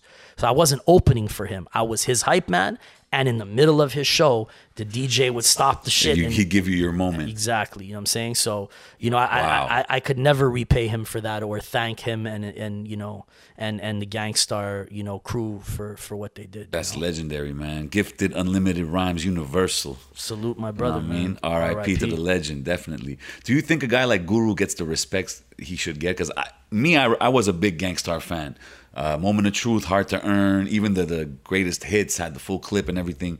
That era, I was heavy on Gang Starr, and to me, he's one of like he should be in a lot of top ten lists or stuff like that. Like, to me, he for groups, he's got to be in everybody's top ten, if Yeah. not top five. For me, groups, you got to say a Wu, a Eric B and Rakim, a Tribe Called Quest, a Gang Starr. I mean, he, you know, they got to be in your top three or four. You know, and um, I think that the people who who know what's up, that they definitely get. You know, they have some of the most iconic bodies of work, right? Their Mm-hmm. catalog is unfuckwittable and their music has aged so amazing. absolutely, it's classic shit, man. Right? It's, it's kind of like the definition of hip hop, almost. Like you want to you want to introduce somebody to hip hop's like go listen to a Gang Starr album. But when I mean? he passed, I definitely feel immediately, like soon after, he was not getting the uh, you know the props that he deserved for his impact on the game and for his contributions to the culture. And you know, I was really happy on the last Gang Starr album Oh, yeah. that Premier was able to finally honor him with that album and put him back on that, you know, that jumbo screen that uh, I think Spotify has. When Mm-hmm. Yeah. so when I saw him and Preem on that, that was a fucking proud moment for me. That's that was a full circle moment for me because he did so much for me and for a lot of people that he really deserved to to be honored in the way that that he was finally. But it Yeah. took a few years. And Primo to put together a good a good album. I think it was a complicated thing to do with It- that Solar story and all that. It was a very complicated thing to do. And actually, you know, I was really proud, and not a lot of people might know this, but the first track that Preem worked on on that Gang Starr album is called Bless the Mic. yes. That was an unreleased Bless Guru track. Wow. Hence it's called Bless the Mic. That we were going back and forth. We each had two verses on it. Okay. shit. Somehow my files found its way into Solar's hands after Guru passed. He stole all of Guru's masters. Okay. And he kind of ransomed it back to Premier. Yeah. But he sold Premier verses that he didn't have the rights That's crazy. and Preem didn't know, I'm sure, because I seen in an interview, he even said, you know, Solar had said, okay, like these are all things we did Yeah, between them to you. 2005 and him passing Yeah. in 2010. But then he opens my session with Guru, bless the mic, and sees 2001. So the first demo I recorded for Guru's label was Bless the Mic and Diamonds Are Forever. Diamonds are forever. Guru ends up flipping the concept. It's unreleased. That was the first single with J. Cole. And the Oh, first yeah, yeah, track, yeah, yeah, yeah. and the first track, the actual vocals are from our session. That's crazy. Okay, that must be special. Still, I mean, so for me, you know, 19 years later, some of my earliest work as a kid when I started doing this finally made its way on to Guru being honored properly. You know what I'm saying? the latest Gang Starr album. yeah. Although I would have loved for it to happen differently because I would have given Preem the vocals no Yeah. problem, at least it found its way back to where it needed to be. That's dope. And I think Guru would have been really happy with that project. I mean, I know he would have been. Yeah. You know what I'm saying? So, you know, Are you, are you salute still cool? to Preem. Are you still cool with like Gang Starr Foundation, Primo, and, and Of all course, these guys? of course. Um, you know, anytime Preem comes to town, I'm always with him. You know, when I'm in New York, you know, we touch base. I don't think we ever got a Primo Bless No. collab, right? No, no, Yo, we this- didn't. The We street's didn't. been waiting for that one for a long We time, didn't. bro. We didn't. And you know, we definitely uh, have tried to make it happen over the years. But you know, when you know, right before Guru passed, they weren't really on speaking terms. And Yeah. Preem used to always like when I would bump into Preem, he'd be like, "Yo, what's up with your man? Get him on the phone." And you know, it was Okay, just you were kind of in the middle. it was a crazy time. You know what I'm saying? But um, but you know, me and Premier have always been great. And, and Solar. So did you did you know Solar? Did you ever meet Solar? I was with Guru the first time that he met Solar. We were at a restaurant. At Okay, a what, what's Bless's Friday. impression on, on Solar? Give me give me Bless's impression. We didn't vibe off the gate. You know, I thought he was kind of a little bit. To me, to me, my vibe on him was that he was a bit of like a shifty dude. You know what I'm saying? And I, I wasn't the biggest fan, but you know, nothing crazy. And you know, Guru kind of at that time wasn't chilling with him much. He was just coming around through one of our homies. Uh, you know, I believe it was Black Jesus, Black Jeezy. You know, I mean, brought this dude around. You know, and um, It's crazy because then years later, things unfolded the way it did. It didn't really surprise me, you know what I'm saying? Because the dude was shifty and clearly very jealous of Premier and very jealous of what Preem and Guru had built. He kind of wanted to be in that conversation, was which was laughable, which yeah. was laughable. Absolutely. So, however things played out, it didn't surprise us that the dude wasn't, you know what I mean, all there. You know So what so you know we're talking about Guru and stuff. So for sure, Guru came to Montreal, kicked it with you out here. Bro, Guru Was- came to Montreal dozens of times, spent New Year's here many years in a row. He liked it out here, Loved it, bro. And, and it's What's crazy. not to love, bro? Absolutely. There's a lot of people I'm sure are going to see this who remember or who bumped into me and Guru Yeah. out and about here and in New York. You know, and, and and those are times when like okay you were releasing your first project the platinumberg uh, and we were partying like animals every night. and, and um, you got manifest producing on there you got um, Ray Ray. ray ray producing a lot and at the very same time ray ray is probably working on the 51450 the, the legendary quebec rap project Same era. right? I think he had done that a little bit like a year before, maybe. Okay, it was. How come that's another collab I've always wanted? I know you talked to, about it with him. Yeah. we needed a Sans Pression Bless collaboration. We actually did a couple unreleased joints during the pandemic. oh, for real? We did Salute SP. Okay. We didn't get a chance to drop them, but we did kind of work on some Oh, shit. okay, And you know, okay. these guys are, you know, uh, also my OGs. I was a kid in Ray's studio, and whoever was popping on the French side was always popping in. So I go way back with with SP. I go way back with, you know, uh everybody. Yeah, I see. know, I see you at all these events, and I see you know all rough sound. And, Oh, and, yeah, and- Ruff's my homie. You know what I mean? Like, Me and Ruff got a couple records on my upcoming project. damn. Okay, that's interesting. Me and Ruff That's got a couple a couple records. So, so you had a whole squad back then when you put out the project. You put out the platinum Platinumberg thing. I know Quite Sane. He was your official DJ. Shout out my boy Quite Sane, legendary Salute, DJ Sane. out here. Just saw him the other day. Um, Yeah, you had uh, Dexter D, you had TFS, you had a few artists and Yes, stuff. yes. And, and through the years, now we see you're kind of like doing your own thing. Yeah. Are you still cool with the, the people you used to work with and the, the whole squad? You because you had kind of a movement going on. I saw TFS tonight before I came Oh, here. okay. Dexter D's still my brother. Shout out to the guys. Manifest still the homie. You know what I'm saying? It's just, you know, that's still my brothers and they're my brothers for life. And I was always the kind of person who I wanted to share whatever I had with my people, right? Yeah. Because you don't enjoy the ride alone. Well, Ray Ray, I think worked with uh, who was talking about Guru because I have the podcast going on and we're talking with I think it was Ray Ray or he was mentioning stories with Guru. His car got towed or That so Guru I brought Ray for him. Like that's a true story. I brought Ray to New York. yeah, to work on the early Platinumberg songs, which were my first releases on Guru's label. Then they got repackaged onto the Platinumberg album. because you had a Canadian deal here with exactly Donald K. Donald. Exactly. So I found And that had all kinds of deals. I found that on. myself, and Guru was, you know, cool enough to let me do my own shit with my own label in Canada. Okay. As long as you know, he had the rights in the US.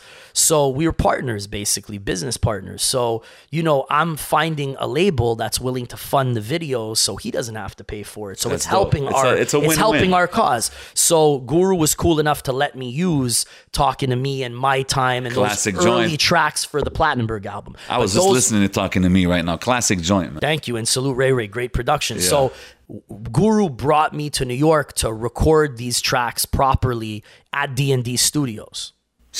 Crazy. So Ray drove Where down. Gang Starr would record all their shit. Ray drove down with his MPC and you know touched Premier's uh, you know equipment and shit, and you know that was a great moment for both of us as as you know as homies, and we stayed all night recording the vocals to these early tracks, and the car got towed at seven o'clock. They tow. Yeah. we got down there seven fifteen or whatever, and um, it was like fuck like.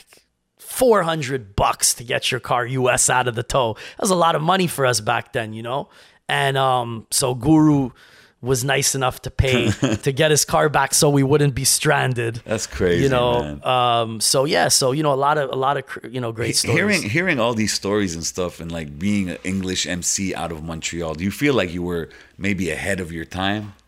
Um, to be very honest, you know, um, maybe not going to sound like the most humble thing I could say. in all but humbleness, I you know? feel like I was very ahead of my time, but not talking about necessarily my skill set or whatever. I just mean that maybe the world wasn't ready for a Canadian artist yet. Certainly not out of Quebec. You know, M was still relatively new in those days. Yeah, that You was know right at I'm the saying? beginning of, like, the- he the- was new. The white w- rapper era I came just thing. after him. Yeah. So the credibility factor, people didn't have their minds wrapped around it like they do now. Hip hop's so multicultural, it doesn't surprise anybody that a white dude could spit now. Yeah, now it's Right, different. But back then, right. it but was, back then it was like a, you, you know, it was almost like you- a show and tell. Like, oh, come, I got to show you this kid. Like, so you know it, I mean? it, it was definitely like that, Yeah. right? So people needed some time to wrap their heads around that. Drake doesn't come for 10 years later. You know what I'm saying? I met Drake early in his career. Salute to him. You know, Crazy. he came up to me, I remember, at uh Stylus DJ Awards. You remember Yup, that? I think yup. you might have even been at the no, I wasn't. DJ. I wasn't No, there. you were I wasn't there. But I know. I know about. there was a couple people from Montreal. I remember seeing there in Toronto. Drake was still on Degrassi. I was nominated for a little thing uh, for my collaboration with Rah Digga, Jealousy. Yup. And um, I remember Drake coming up to me like, "Yo, bro, like I fuck with you as a lyricist. I always studied your pen, and you know, you're you're one of the only cats I look up to as an MC." And you know, he told me, "Yo, I'm trying to do my thing in music," and we knew who he was from Degrassi. Yeah. You know what I'm saying? And and then to see the doors he kicked in for Canada, you know what I'm saying? So now I just feel like this is the best time to be releasing music. We're coming off of a heavy time in society. People want to chill. People want to, you know, vibe. You know what I mean? And the world is at an interesting place, you know? Canada's no longer a no man's land for hip hop. That's true for music in general. Like, Right. we got big stars The out. borders have kind of melted away with social media a Yeah. little more. So it's a very interesting time. So it's no coincidence that, you know, I said, I got to play to my strong suit and use my time wisely. You know, for those who might be, you know, checking this out outside of Montreal and outside of Quebec, you know, we were on a curfew. You know, we were on intense, confinement. man. It was Yeah. basically house arrest. Yeah. You know what I mean? We had to sneak around to go to be at the studio and shit. You know what I mean? And for the first time since I was 17, since I was that hungry kid taking the bus to New York, sleeping on floors, I had nothing to focus on but my craft A lot of people took advantage of that. time. right? And that kept me sane again. for you know, real. that was a lifesaver for me again. And when I reflect on everything, I've been through a lot of ups and downs in my career in life. We all have. We've all lost people. We've all been up and down. You know what I'm saying? The one thing that I always had to look forward to was hip hop. Yeah. And that has been the biggest gift. It hasn't been how much money I made. It's been the people that I've been able to connect with and the people I've been able to impact and giving myself something to look forward to that's not shallow, that doesn't fade with time. Exactly. And once again, it held true during this fucking crazy time in the world. You know? I seen you. I seen you uh, with Nicholas Craven in the studio. Yeah. Uh, we talked about Ruffsound. Yep. Lou Phelps, Kaytranada's brother, was just Okay. with us in the studio. I was playing him some joints. Okay, so the project is uh, looking interesting. Hey man, I like I said at the beginning when we first started talking, bro. Anybody whose music is authentic, who I believe is talented, I'm happy to fuck with. Whether they're here or just starting out, let's make great music. Let's make some 100%. iconic shit happen. That's, That's, all I give a start, fuck about. man. Um, we, we were talking about Guru earlier, but real quick, what would be the best lesson you learned from Guru? You know, you're not the first person to ask me that. I learned a lot of lessons from Guru, from being around Guru, but what he always, you know, said to me and was really trying to impress upon me and drill into my head was learn from my mistakes. I'm here to teach you the pitfalls of the game. Don't make the mistakes that I had. And, you know, the love and the support that he gave me as an artist who was just starting, I really am forever grateful. You know, this this guy, you know, told me crazy stories of, you know, negative shit that happened to him. Yeah. And he would just say, "Bro, don't ever put yourself in that position." Don't ever put yourself in in a lot of positions. Yeah, those are know what I'm gems, man. Those yeah. are gems you keep forever. Yeah. Um, so you know, i have other podcasts with French artists and stuff, and sometimes we have guys that uh, make music, produce, or have some songs on a on a video game, or this and that, or they got a little feature verse on a video game song, and, and it's dope. You know, we big it up. But rarely do we have a guy, or I think it's the only time we can say that a Montreal rapper was on a big video game, like as a character on Def Jam Fight for New York. That's crazy. Thank you. How does that happen, bro? Forrest Gump shit. but you know You've had fun- a lot of these moments in your career. I did have a lot of these moments, and hopefully I'll continue to have a lot of these moments. But to be, yeah, exactly. but to be very honest with you, and this is the crazy thing, I could sit here and you know, you know, play cool and be like, yeah, you know, it's just because I'm the illest, and I. Have, let me tell you something. For every lucky thing that I've ever had in my career, for anything you could read off my bio and be like, dope, Yeah. there was a hundred disappointments and a hundred rejections. Yeah. There was a hundred people who promised that we were gonna do something and it never went anywhere. So I shot a lot of shots that missed. But I got some I got some I got some in. But you shot a lot of shots. You know what I mean? Like it's important to say that. Like I think I saw a clip. Because uh, it's the truth. yeah, but it's dope, and and, and truth. I think that's what makes the the the story that we're telling right now. You know what I mean? And and thinking now that you can go and play a game and like you're a character like fighting Snoop Dogg or fighting Busta Rhymes or it's crazy. You know what I mean? I think it's it's an accomplishment in itself. It's it, it definitely is humbling and it's something that's still surreal to me. Yeah. Even, you know, years later. because because music business you know a lot of things can happen on Yeah. the way or this and that Yeah. but like if whoever decided to make that call and put you on that platform it means something you know what i mean just that in itself Well, I'm going to tell you the story if you want to know. But like I said, it's important for me to reiterate that 100 shots, one go in. Yeah. You know what I'm saying? Because I had to develop that thick skin to say, hey, you know what? Rejection's just part of the process. And if you're consistent and you fucking but it's hard for a lot passionate. of mcs and artists man like because being told like let's say oh it's not good or i don't like it or i don't fuck with it a lot of artists they take pride in what they do you know Hey, what i mean bro, it's still hard for me, man. It's still hard for me. All these years later, you know, I'm still reinventing myself. I'm still, you know, got to make sure that my shit is the sharpest and the tightest it can possibly be. I take great pride in that. You know what I'm saying? But it's really important for me to share with other people that just because you get rejected or because you might be ahead of your time does not mean that you cannot do some legendary shit. Sometimes it just takes time for things to click into place. Jay, Jay Z, could Yeah. not get a record deal. He was ahead of his time. They formed Rockefeller to, you know, have an outlet to put Jay out. Yeah, that- and when you true. asked me before, do I think I was ahead of my time? Fuck yeah, I was a victim of that. I started my little Platinumberg imprint so I would have a lane to try and put out music. You know what I'm saying? Get my own distribution. And we're still doing that. Because at the end of the day, if you wait for somebody else's permission to be great, oof, you're gonna stay at the back of the line forever, my For boy. For real, for real, man. You know what I mean? That's what. That's where you gotta. I mean, the hustle mentality is so important in this game, especially back then. You really had to go out there and make things happen. Um, the story? yeah, Yes. give give us that story about the, the Def story. So I was on tour with the Beatnuts, I believe. Shout out Psycho Les and Juju from the Beatnuts. Mm-hmm. I got the opportunity after we released the Platinumberg album Yeah. to do my own tour now. And I was going to be the special guest on the Beatnuts tour. I think we did like 12 or 13 cities in Canada, Canadian tour. And, you know, we had a fucking blast. The tour went all around the country. And, you know, certain dates we were flying, certain dates we were driving in like a sprinter van, Platinumberg crew and Beatnuts, just vibing, bonding, joking I've heard some juju stories. just having a great time. Oh yeah, they they love to drink. I love to drink.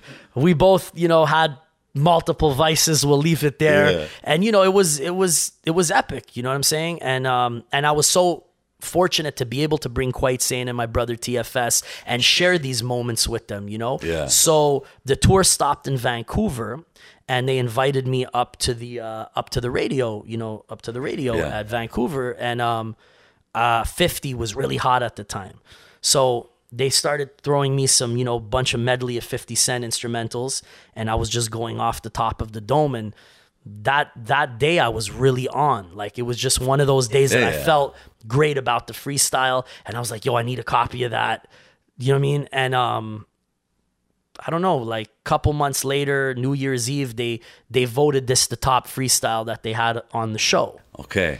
and somebody from EA Sports from the video game company heard this freestyle and got it in his head that he would like to have at least one Canadian in the game and they were Off developing of it freestyle. off the radio freestyle that Wow. I heard. And he wanted my catchphrase to be you think you could freestyle with Bless because that's how he discovered me. So the guy Oh yeah, from- that's what you say in the game. They- that You was them. You can freestyle with Bless. that was them who uh, who said that's that's going to be the, the their their hook, you know. So they somehow called the radio station and got my contact through my record label, and they called me and they were like, "Hey, this is uh, you know so and so from EA Sports."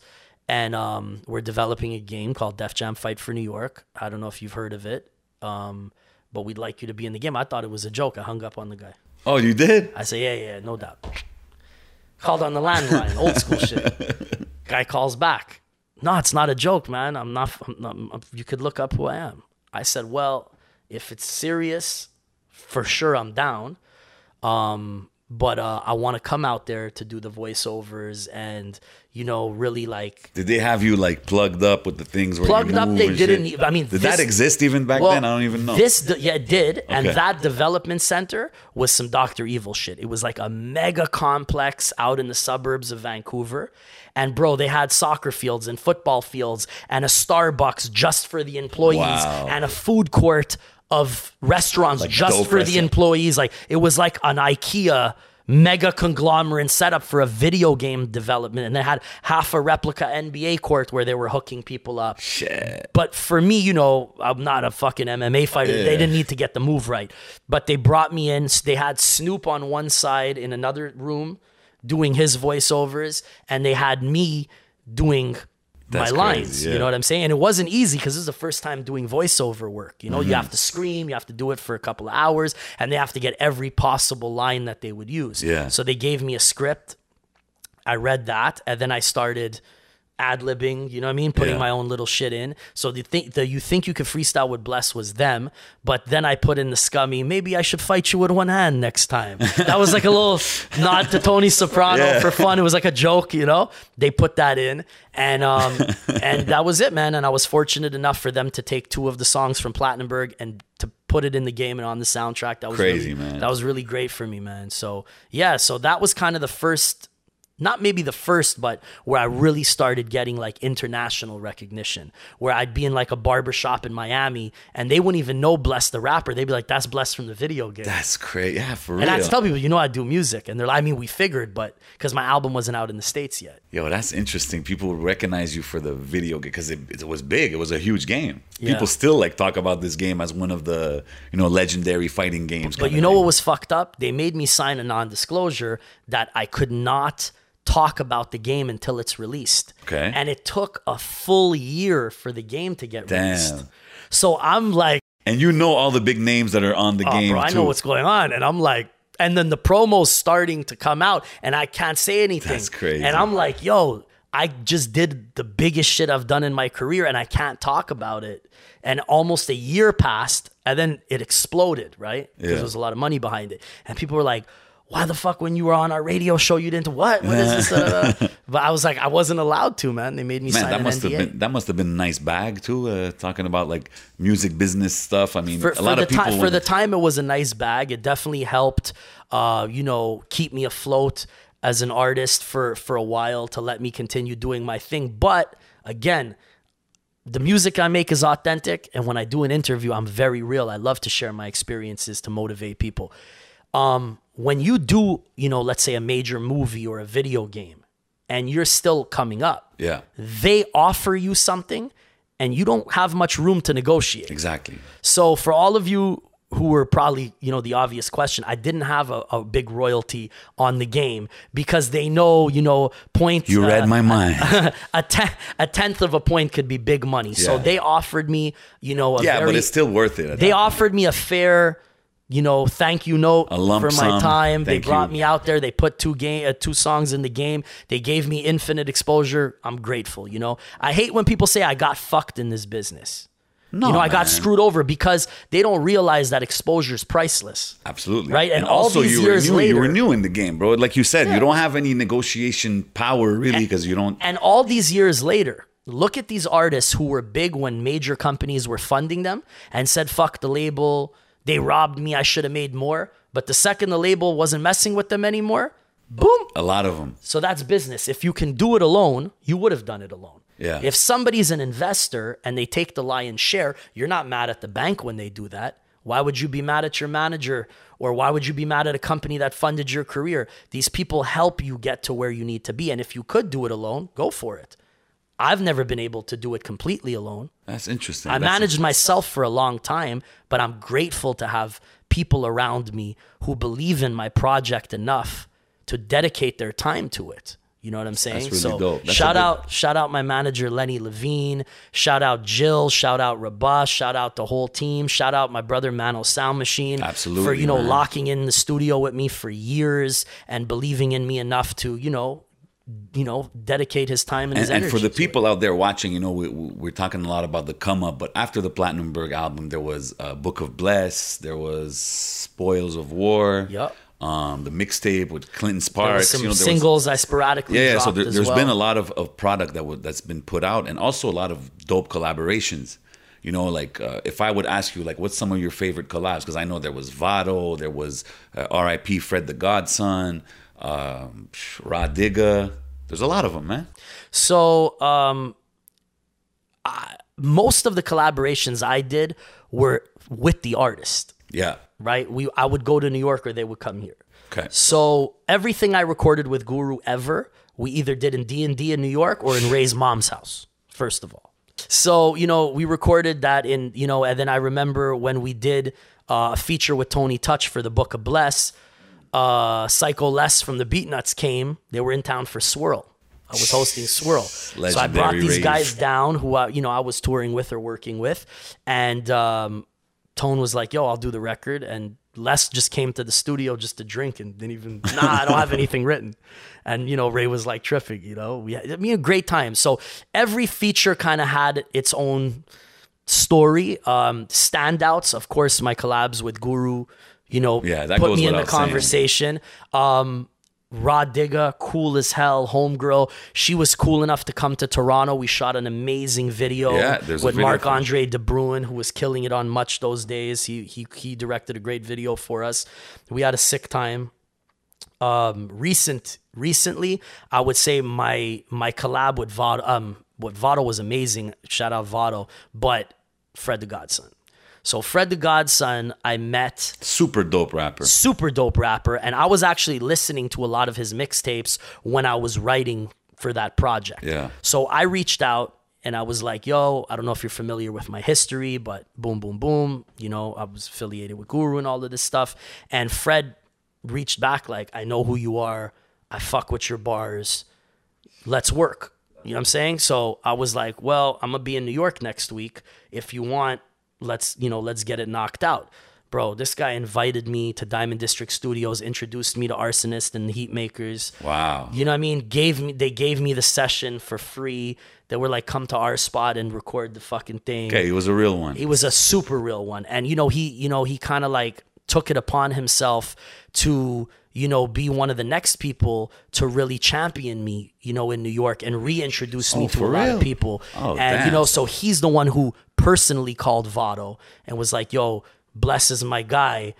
I would love for you guys to do a record." And Vado told me straight, you know, Fred really fucking Vouch for you. vouched for you. You know what I'm saying? And he had Vado come couple, you know, Damn, couple that must- months later. Must be crazy, like when when Fred passed away, like due to COVID, I think, right? That was such a shock. And you know, we had such a good time shooting the video. We were out there shooting for three days. He brought us to the strip club. He introduced me to all his peoples. And, you know, we just we had a great rapport. You know what I mean? Shout out to, you know, all of Fred's crew, you know what I'm you know what I mean? Everybody um, you know, that I had the uh that I had the pleasure to connect with from Fred because of Fred.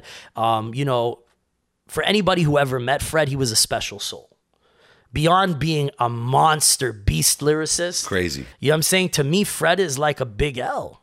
Yeah, Fred is a fucking is a master. You know what I'm definitely definitely a lot of people paid more attention after his untimely passing, honestly. But Which is such a shame. I don't know why we do this why we do this in hip hop, but all that to say Fred was an absolute monster and you know, he was just a great guy. Everybody who knew Fred, his energy was That's cool undeniable. hear, man. He was truly Fred the Godson. He was truly Godson. And um, it was shocking, you know, this this this COVID thing comes out of nowhere in Yeah. in in in January, February, bam, March shit closes down. And Fred was one of the first people I knew who had COVID. And I had messaged him, you good, da da da. He was answering, Damn. yo, I'm good, bro. I'm, you know, but he was asthmatic. But big boy too, you know. you know exactly. And um it was a total shock that he passed. R.I.P. to Fred the Godson. R.I.P. to Fred the Godson. So my collab with him was was you know super special before he passed because the video came out so dope and the uh and the energy you know you just heard that you know chemistry in the music um so yeah man and you know he's a legend bro Hundred percent, man.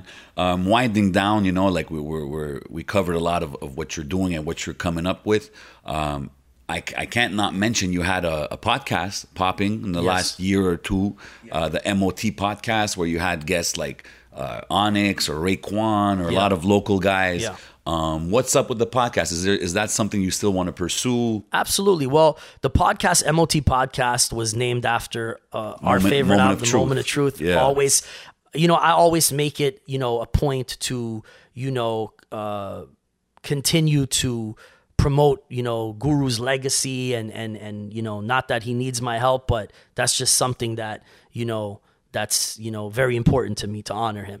So uh, the podcast kind of came about, you know, the producers had reached out to me and they were like, "Yo, you know, we know you have so many stories and so many, you know, old friendships and shit. Why don't we do a podcast?" So, um, I started reaching out to just the people I fuck with. You know, I've known Ray for a fucking long time. You know, salute Frenchy Blanco. You know what I'm saying? He made that happen. But, you know, I had met Ray a gazillion times back in the day.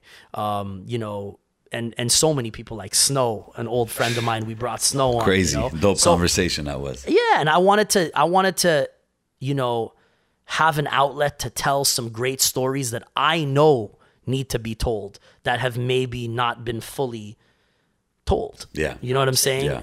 Um so it's it's it's something that I really enjoyed doing and that I'm passionate about doing. But unfortunately, once COVID started and there was no touring and nobody was coming to the city, I Yeah. kind of had a difference in opinion creatively with the producers of the show that they kind of wanted me, to be honest, to do more local content, which I fuck with. But I want to continue pushing the envelope. I want to Okay. continue, you know, telling some epic stories. And I didn't feel like doing it just over Zoom like everybody else is doing it. it's not. That wasn't the wave. So I said, let me refocus. let me take a little time. Let's wait for the for the for the world Things to to bounce up, back. yeah. And when things open back up and it's possible, I'm definitely Okay, so it's still be happy uh, to continue. But you know, my first love is always the music. So once the music is rolling, I can refocus on on on different different you know Okay. projects. You mentioned something interesting about the local. They want you to focus on local. Do you think? Because I don't think we've had Bless collab with. Is there a Bless with French artists from out here? Collaborations and stuff like that. Not much. Not much. Do you, is that something you? I did a track with Freeman back Oh, in the day. okay. Um, for my boy in the Bills project. But did you? Is that something looking back that you think like, oh man, I should have maybe like example the SPs or the Yvon Krevé or the whoever was popping. You know At the I mean? time, I think it made less sense. it did. You're right. But right now, um, I think it, it's making more and more sense. And uh, it's something that I'm definitely thinking about. Okay. But it's again, it's got to be done organically and it's got to be done authentically. I respect it. You know I what I'm respect saying? it. And it's got just got to be done, uh, you know, tastefully, properly. Okay, you I know respect it. But uh, So, yo- it's definitely a possibility. Yeah. So tell the people the name of the project that is coming out, uh, that that you're working on right now. That's coming out, and uh, you know where they can reach you on your socials. Uh, well, project we're working on right now, it's an EP. It's called All Roads Lead to Chaos. Hmm. First joint, title track, All Roads Lead to Chaos, out right now. Second single, we just dropped it this week. It's called In My Shoes. Yes, sir. Uh, both, of course, produced by Mano Sound Machine. You know the team. Uh, my social, uh, you can hit me up on Instagram at official bless. Uh, my YouTube channel, um, bless Platinumberg, and um, A lot of content on there, man. yeah, you know what I mean. Be- So- before before we get out of here, I and want make sure you subscribe to my YouTube channel Oh, okay. so you can get all the alerts and you know what I mean, see all the content and all that that we Hundred percent, hundred percent, man. We appreciate you coming through on the spot with J7, presented by 11 MTL. That's how we do it every time. Only quality conversations over here. But before we out of here, I'm gonna give you like ten names, and you give me quick sentence, first sentence, first thing that come to your mind. All right. DJ Quite Sane. Maniac on tour, one of the most talented DJs to ever come out of our city. Mm. And uh, a narcoleptic. He falls asleep very easily. I've, I've, I've seen a. Yeah, we won't get into all that. shout out, shout out, Quite Sane that's my Big big shout out to Quite Sane, the legend. Uh, Limp Bizkit. um, OGs in the game, um, priceless moments, um, very, very early time in my career. Okay. Salute. Okay. Sans pression. Trailblazer for Quebec hip hop, uh, you know, for French hip hop. Um, too many stories on tour, Sona, a uh, lot of alcohol we consumed together once upon a time, and we'll leave that there. Okay. DJ Premier. Uh, one of the most solid figures in hip hop. Uh, major, major uh, influence musically, even prior to me knowing Guru, and uh, one of the best big homies I could ask for. Dope. Um, Tupac. Poet, prophet, gentleman, uh, real as they come. I respect that. Uh, we taking it back to Montreal. Loud. Loud, um, very interesting artist, very creative. Um, leading a new movement, I think, in in in in the local scene. Salute him. Salute Joyride. Salute Okay. Carlos. Okay. Uh, Ray, Salute Ruff, of course. Yes, Ruff is of kind of the one who introduced us. You know, DJ Ray Ray. Ray Ray, um, Big Brother. Uh, recorded some of my first demos when I was 14. Uh, knew me through the whole ride. Um, very um, eccentric. Okay. Very eccentric. Yes. Very eccentric cat, and uh, a real, real, real pioneer in uh, in Montreal and Quebec hip hop. Definitely. Uh, Jay Z. The goat. Next to Nas, of course. Oh, okay. But hold up. okay. I like that. But, I but- like that. But the reason I say the goat is because, um, I would have always been prone to say Nas, right? Yeah. But you do have to say that Jay has probably been the most consistent and his catalog is unfuckwithable. I think he has the greatest catalog in hip hop. Think about it. He has a good catalog. I mean, I'm kind of known as a more of a Nas guy. I was but- originally, but if you would say my favorite, I might say Nas then Jay. But if you're gonna say the all around goat, Well, okay, and well- you're gonna tally up the data, and I don't mean sales or money, I mean even Yeah, yeah, I get what you're saying everything in a hip hop way. You might have to say Jay. okay, if I ask you quick, quick, Pac or Big? Big. I know you're shocked because I met Pac, and Pac is a close 2nd I'm not even shocked. I'm kind of hating right now. you know what it is? Pac is a close sec- second, but the way I grew up and the kind of Fair. the kind of student of the game I was with the pen, it was that fucking delivery. That Okay. way Biggie was in the pocket, that shit, you know, just was gave us all goosebumps. You know what I'm saying? But Pac's music probably aged better than anybody else's music in hip hop. Yeah. So there's a there's definitely a strong argument for all Both of sides. All right, so we're gonna continue the names. There's two last names. Um, local rapper of today, Enima. Uh, man, honestly, putting on for the city, Okay. pushing pushing the boundaries. You know what I'm saying? Even though my brand of hip hop is not the same as his, you know what I'm saying? Yeah. I think that what he's doing is very interesting, and you know, you know, his peoples are my peoples, so it's it's it's it's automatic love out the gate. And you know, I definitely support anybody from here that's making moves internationally. Respect. So, And definitely. One last name before we get out of here, of course, Guru. That's a great question, man. Um, one of the one one one of the real ones, one of the real ones, you know. And uh, you know, outside of him being a, uh, an incredible MC and a and a legend in in in music, period. Yeah.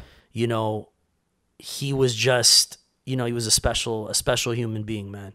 And he was a tremendous loss to, to to his fans, a tremendous loss to his family, and you know a big loss to me as a brother, as a mentor. So I mean, I can't say enough great things about the God. Absolutely. Don Gurizzi, R.I.P. My brother Guru, Gang Starr forever. You already know what it is. Gang Starr Foundation, man. Once again, it's a pleasure to have you, bro. Uh, big shout out to Bless for everything he's been doing for the city for many years. Go watch out for that new video. It's called In My Shoes. It's out right now. You know what I mean? This is how we do it. This is on the spot with your boy J7, 11 MTL, Real City Representation. We out.